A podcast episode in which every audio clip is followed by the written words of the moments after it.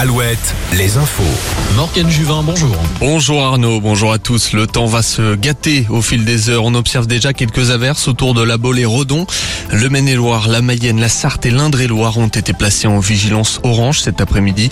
Vigilance aussi à la grêle qui pourrait s'abattre sur nos terres. Beaucoup de drapeaux arc-en-ciel dans la rue hier pour soutenir la communauté LGBTQIA+. Environ 8000 personnes se sont retrouvées à Rennes, plus de 3000 à Tours, près de 1200 personnes à Quimper, 300 à Guéret. La Pride a lieu en fin de matinée à Angoulême. Une marche blanche aujourd'hui en Vendée à la Guyonnière. Une marche en hommage à Aline, cette femme de 39 ans tuée à l'arme blanche le 1er juin à son domicile.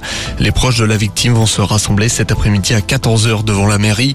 Concernant l'enquête, son mari, avec qui elle était en instance de divorce, a été mis en examen pour meurtre aggravé et placé en détention. Il avait été condamné il y a deux ans pour atteinte à la vie privée et appel malveillant.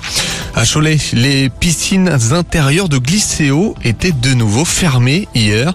Elles étaient inaccessibles en raison du mouvement de grève lancé le 30 mai par des salariés de Cholet Sport Loisirs. Des salariés qui demandent une hausse des salaires. C'était le troisième samedi de mobilisation de suite.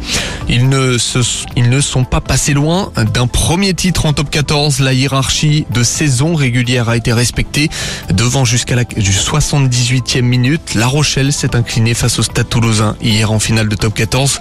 C'était le dernier match de Romain Sazi après 13 années de bons et loyaux services. Ils l'ont fait. Laval a réalisé le doublé en futsal en remportant hier soir le championnat de France face au Sporting Club de Paris. Les Mayennais qui connaîtront la Ligue des Champions la saison prochaine.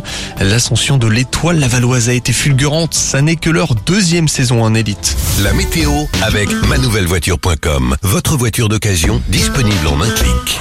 Les orages commencent à débarquer dans le Grand Ouest. Ils sont pour le moment localisés autour de Redon. Ils survoleront les pays de la Loire et la Touraine principalement. Le Maine